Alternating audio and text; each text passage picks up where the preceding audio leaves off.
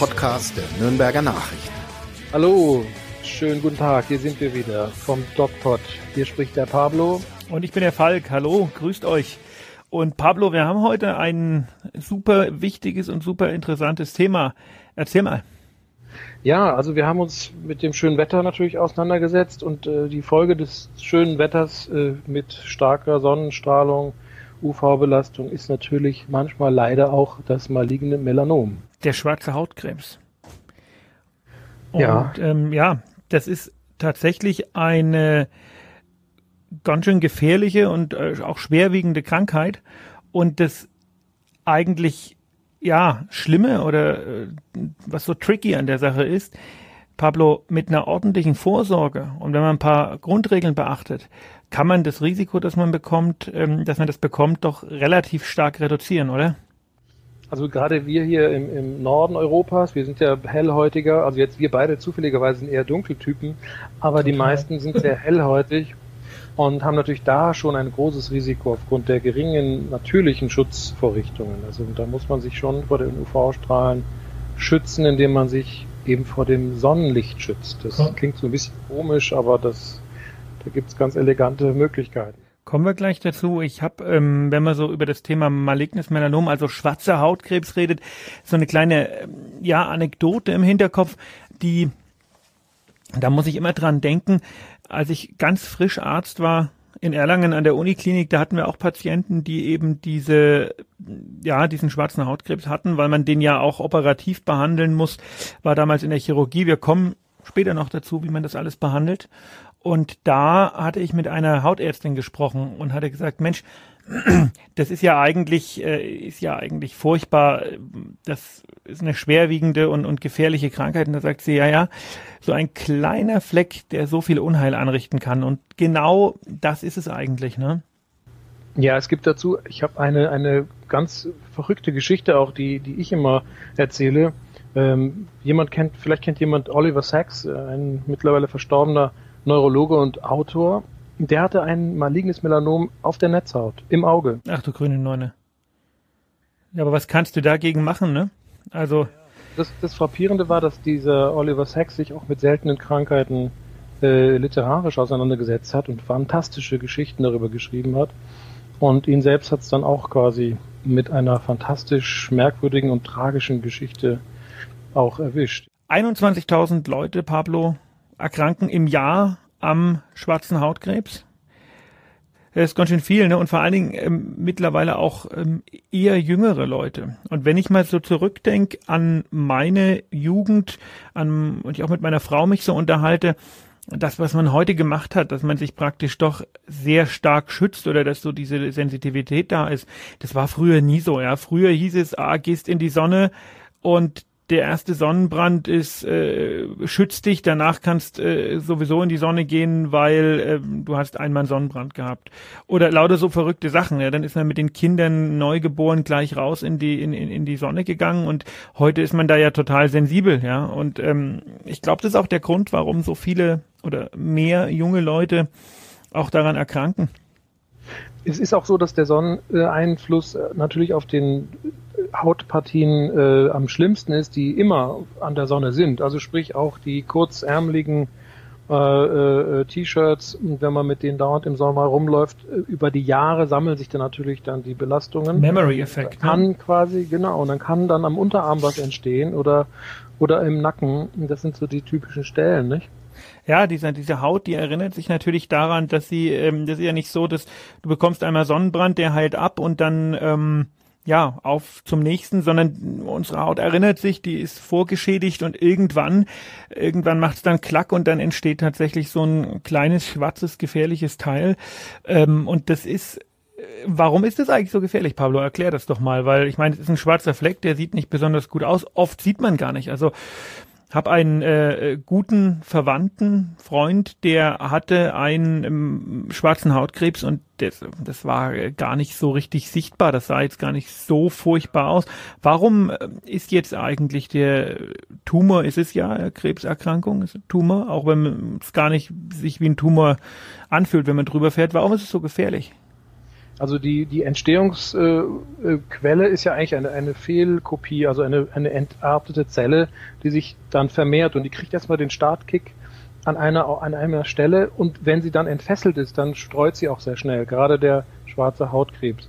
Und äh, deshalb ist es so gefährlich, weil am Anfang braucht es nur drei, vier, fünf Zyklen oder vielleicht sind es auch mehr, da äh, 100 vielleicht, bis sich dann das, die Zellen so explosionsartig ähm, ähm, vermehren, weil sie entfesselt sind, weil die kontrollierende Zellwachstumsmechanismen äh, aufgehoben sind. Und dann hast du keine Chance mehr. Ne?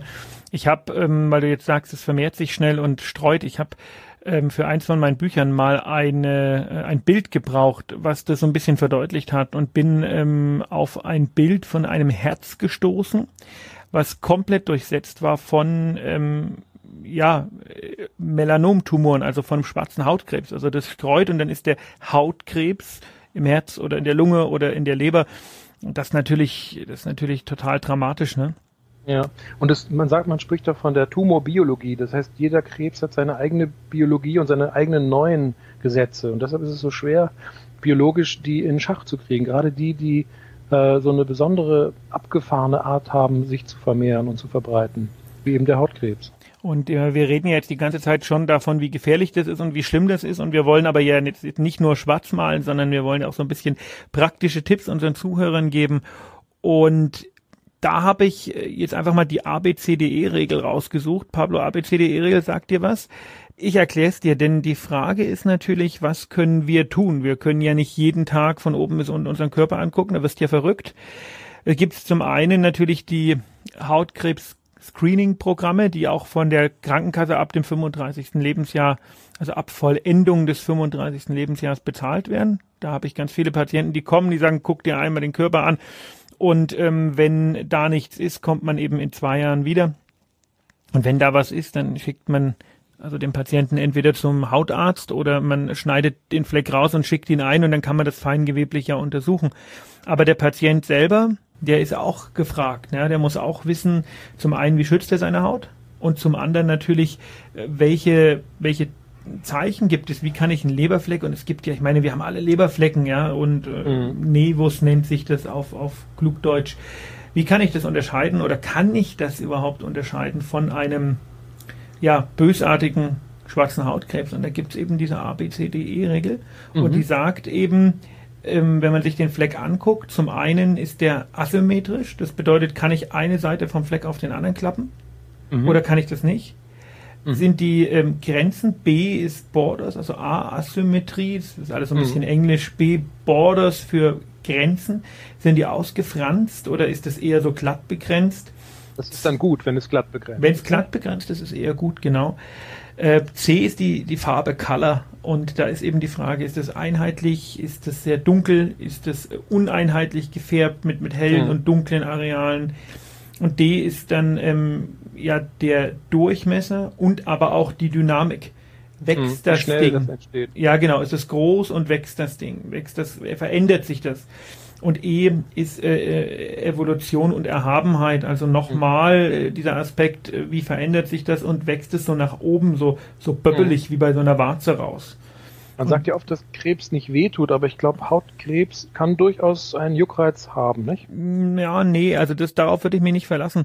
Die, die, die wenigsten, ja. Äh, das ist sicherlich jetzt kein, kein Kardinalszeichen. Wichtig ist eben, wenn zwei von diesen, von diesen Merkmalen erfüllt sind, sollte man zumindest den, die, die, den Leberfleck äh, mal anschauen lassen von einem Arzt. Und im Zweifel äh, wird man dann entfernen und wenn er entfernt ist, kann er, dann, dann weiß man es genau, ne? dann äh, guckt der Pathologe. Und sollte man sich denn, ich sag mal aus meinem Fachgebiet, verrückt machen, wenn man einen Fleck hat und der Hautarzttermin erst in vier Wochen ist? Ha, das ist, weiß ich nicht, Pablo, das musst du mir sagen. Ähm, ich persönlich wäre wahrscheinlich nicht so entspannt. Ich bin aber auch ähm, als Arzt tatsächlich leicht hypochondrisch veranlagt. Ja, ja, wenn man weiß, also erinnere dich an dein zweites, drittes Semester, wo vielleicht dann auch das Thema Krebs zum ersten Mal dran Furchtbar. kam. You know what you can die from. Furchtbar, ja. Also war eine schlimme, war eine schlimme äh, Zeit.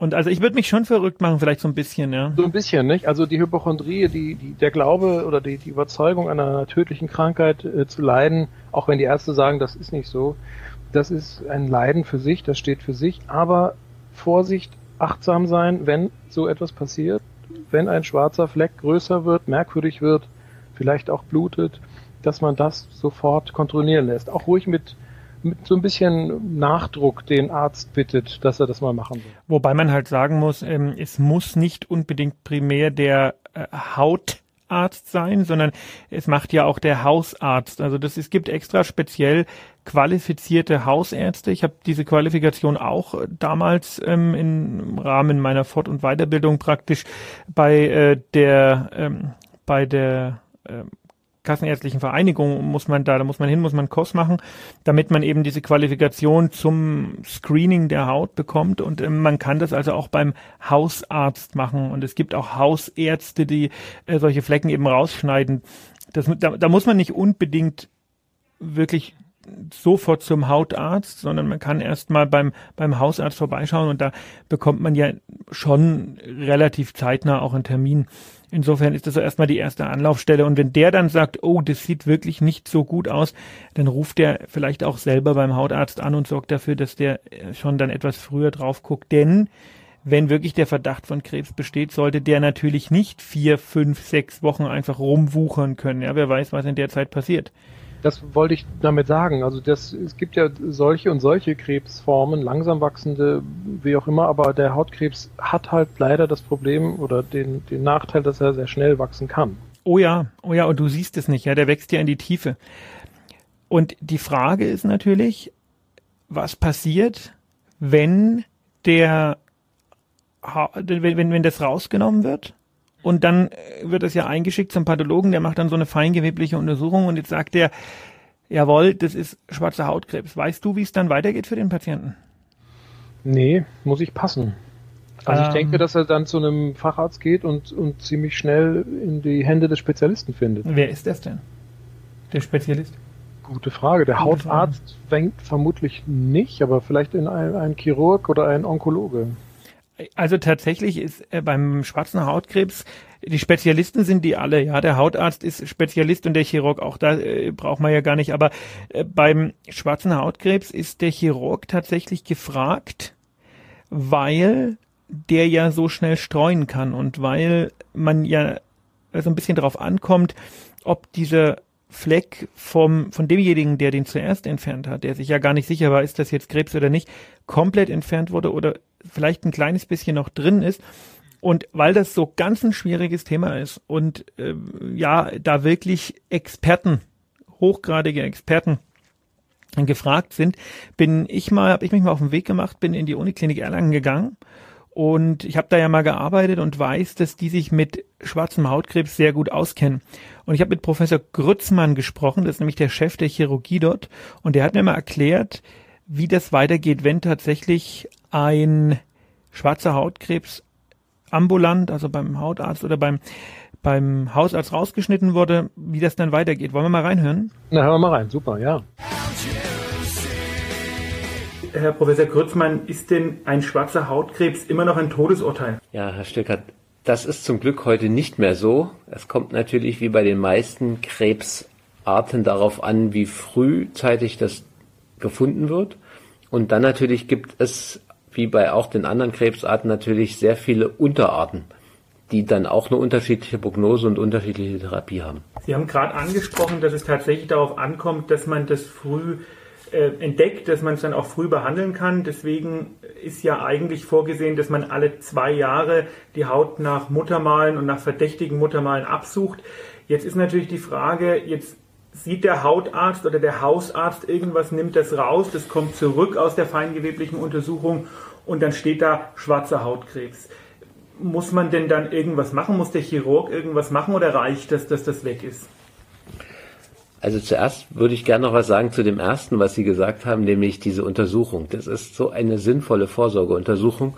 Und ich war jetzt vor mal vielleicht anderthalb Monaten zum ersten Mal hier in Erlangen in der Hautklinik mal zum Check-up. Äh, das ist also wirklich was Sinnvolles, weil die Hautärzte heute haben so Auflichtmikroskope, die können fast sicher sagen, da ist was oder ist nichts. Dann kommt es natürlich drauf an, wenn das dann mal rausgeschnitten ist, Wie groß war das? Was sagt der Pathologe? Ist das komplett raus? Meistens ist es so, dass man diese Stelle, wo der Hautkrebs war, noch etwas weiter ausschneiden muss. Und das, da kommen dann sozusagen wir Chirurgen ins Spiel. Und dann gibt's noch etwas Zusätzliches, was viele vielleicht schon von auch dem Brustkrebs kennen, dass man nicht in der Region verstreut ja der Tumor sozusagen dann über die Lymphknoten und dass man nicht alle Lymphknoten ausräumt, sondern dass man gezielt einen Wächterlymphknoten aufsucht und das machen wir hier auch.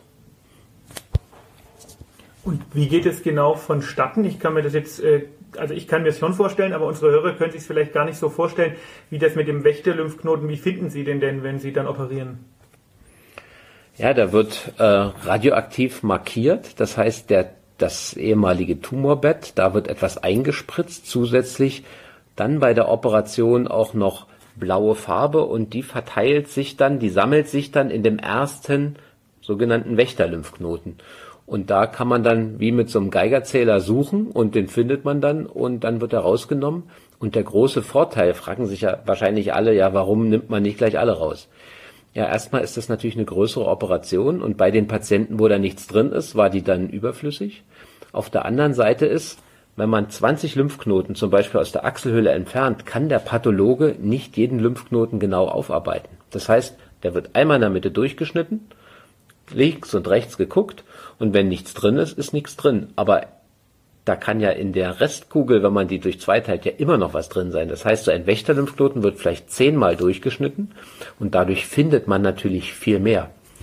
Deshalb ist das so sinnvoll. Ja, also das ist natürlich hochspannend, moderne Medizin mit radioaktiven Markern und äh, allem, was dazugehört. Ich denke, wir haben ein bisschen den Überblick bekommen, was man machen kann und ähm, es ist einfach eine Tatsache, heutzutage äh, muss keiner mehr am schwarzen Hautkrebs sterben. Wir haben Vorsorgeuntersuchungen und wir haben tolle Chirurgen, die sich darum kümmern, wenn das Kind dann doch schon so mal halb in den Brunnen gefallen ist. Vielen Dank, Herr Professor Krützmann, und ich wünsche einfach noch einen schönen Abend. Vielen Dank. Alles Gute an alle. Also, Pablo, interessant, oder? Ja, das sind doch schon mal sehr gute Nachrichten. Da ja. bin ich auch sehr erleichtert. Vor allen Dingen, das, ich habe das ja von meinem Freund erzählt oder von meinem Verwandten, der das hatte, und bei dem war das auch so, dass man eben diesen, diesen Pförtner-Lymphknoten entfernt hat. Und der war ohne Tumor. Und dann ist gut und ähm, die Wahrscheinlichkeit, dass dann noch was kommt, ist tatsächlich sehr gering. Ist da, aber gering. Das heißt, die Lymphknoten sind ein Schutzwall und die müssen wir entfernen, wenn die befallen sind. Naja, das ist, es geht eher darum, wie, wie, wie der Professor Krützmann das gesagt hat, dass eben diese, diese, äh, die Frage ist, wenn der Viertner-Lymphknoten, dieser erste, nicht befallen ist, dann ist es sehr, sehr unwahrscheinlich, dass irgendein anderer befallen ist. Und dann kann man sagen, es ist lokal begrenzt und Glück gehabt. Was machen wir denn jetzt, dass wir es nicht kriegen? Also wir cremen uns ein, so oh, hochprozentig ja. wie möglich. Cremst du dich immer ein an jedem Sommertag? Also ich bin ja so ein dunkler Typ und ich äh, gehöre ja zu denen, die, wie du schon am Anfang erzählt hast, ähm, ohne großen Sonnenschutz in der Kindheit am Strand groß geworden sind. Und ähm, bin da jetzt sehr vorsichtig, ja. Ich creme mich ziemlich häufig ein, äh, habe das sogar im Auto und äh, ziehe mir da immer so, wenn die Sonne richtig knallt, ähm, immer mal wieder ein bisschen was über die Haut. Jawohl oft fragen mich die Patienten so ein bisschen, wie ist das jetzt, aber äh, im Urlaub muss ich mich schon eincremen, aber hier doch nicht. Und das ist, das stimmt nicht, ne? Also wenn du rausgehst, länger als 10, 15 Minuten, dann äh, musst du dich, musst du dich eincremen und das am besten Lichtschutzfaktor, was 30 plus. Ja, 30 plus. Wenn ich, ich fahre lange im Auto oft und sitze dann mit der linken Hand, die knallt, die ist dann mit in der Sonne, über Stunden manchmal auch, ja, über ein, zwei Stunden in der Sonne. Das hat man gar nicht so auf dem Schirm, ne? Was der und äh, Kleinkinder, also unter Babys unter einem Jahr, gar nicht in die Sonne, ne? Mhm. Auch so ein. Und, und, und vielleicht sogar mit diesen mit diesen äh, komischen, ich sag mal, Astronautenklamotten anziehen. Also gibt's ja tolle Stoffe mittlerweile, auch schön bunt anzusehen, die vor Schutz-UV-Strahlen schützen, aber auch mal langärmlich einfach normales T-Shirt anziehen reicht auch. Ja, also es ist nicht nur im Urlaub ein Thema, sondern es ist mittlerweile oder es ist wahrscheinlich schon immer auch bei uns ein Thema, weil die Sonneneinstrahlung einfach sehr hoch ist. Sonne ist gut, Sonne macht uns glücklich, Sonne äh, produziert Vitamin D, aber Sonne kann auch gefährlich sein. Ähm, letztes kritisches, schwieriges, kontroverses Thema, Pablo. Was sagst du zu Solarien? War ich lang nicht mehr drin, gerade aus dem Grund. Früher schon, ne, wo man so ein bisschen drauf achtet ne, nahtlose Bräune und so. Ehrlich? Mark, wie sieht die bei dir aus, die Ich- nahtlose Bräune? Ich gehe gar nicht rein. Also ich hatte äh, während meines Studiums hatte ich äh, einen Kollegen, dessen Vater war Dermatologe und der hat sich mit dem Thema sehr beschäftigt und der hat also gesagt, es gibt wirklich überhaupt keinen Grund, ja, weil ähm, ja, braun sein ist schön und gut, aber das erhöht halt äh, nachgewiesenermaßen wohl das Hautkrebsrisiko enorm. Also äh, für, für mich eine No-Go-Area und für, also für unter 18-Jährige ja sowieso. Und das finde ich auch gut, dass man da so ein bisschen diesen Schutz äh, auch hat. Ich meine, jeder kann ja mit sich machen, was er will, ja. Hauptsache die Leute sind aufgeklärt und wissen, was sie, was sie tun. Und Ja, ja. Das ist Ein äh, bisschen schwierig. was wollte ich auch noch Positives sagen über die Sonneneinstrahlung. Es gibt ja noch andere Hauterscheinungen, die unter Sonneneinfluss ja auch schön abheilen. Das können wir mal ein anderes Mal besprechen. Aber ich glaube, es geht darum, dass man die richtige Menge an Sonne genießt. Ne? Ja, ich hatte bei meinem, vielleicht als kleine Anekdote am Schluss äh, zum Thema richtige Menge, äh, als ich diesen äh, Kurs gemacht hatte, der eben Grundvoraussetzung für die Zulassung zum Arzt ist, der äh, dieses Hautkrebs-Screening durchführen darf. Da war so ein Professor aus Regensburg, glaube ich, oder aus München, und der hat diesen Kurs gehalten und er hat gesagt, also er handhabt das ganz einfach. Sonne ist gefährlich. Er geht überhaupt nicht in die Sonne. Er empfiehlt es auch seinen Patienten, die sollen Vitamin D-Tabletten nehmen, weil wir brauchen ja Sonne, um Vitamin D äh, praktisch in der Haut herzustellen. Sonst kriegen wir Vitamin D-Mangelerscheinungen und die sind auch nicht ganz ungefährlich. Also er gibt Vitamin D-Tabletten und er sagt, Sonne muss man meiden überhaupt und sowieso. Und dann denke ich mir, das ist aber auch kein Leben, ne? Aber auch kein Leben. Und ich glaube, wenn, dann betrifft es die hellhäutigen Typen unter uns. Dracula. Ähm, weil die Natur hat ja auch schon mitgedacht und die ist uns ja oft weiter voraus, als, als wir meinen. Ähm, ich glaube, wenn wir gut pigmentiert sind, dann kriegen wir es hin. Wenn wir sehr blass sind, dann ist es eher ein Risiko. Ich habe einen schwarzen Freund aus, ähm, aus dem Sudan, der ist auch Arzt, und den haben wir gefragt, ob die ähm, da unten Hautkrebs, schwarzen Hautkrebs kennen. Er hat gesagt, nee, hat er, hat er hier das erste Mal gehört. Pablo, es war mir wie immer eine riesige Freude, mit dir zu sprechen. Ja, und wir haben gerade ausgemacht, du kommst mich zur Bergkirchweih besuchen. Habe ich davon gehört, dass Ist- ich da bin. Das wird super. Mhm. Zieh dich warm an, mein Freund. Und Mhm. wir unterhalten uns das nächste Mal, worüber? Wir unterhalten uns über den Stress und den Druck in der Notaufnahme. Irre, irre, freut euch drauf. Macht's gut, Also, bis zum nächsten Mal, bleibt gesund schöne Woche. und geht achtsam mit euch um. Nicht in die Sonne. Mehr bei uns im Netz auf nordbayern.de.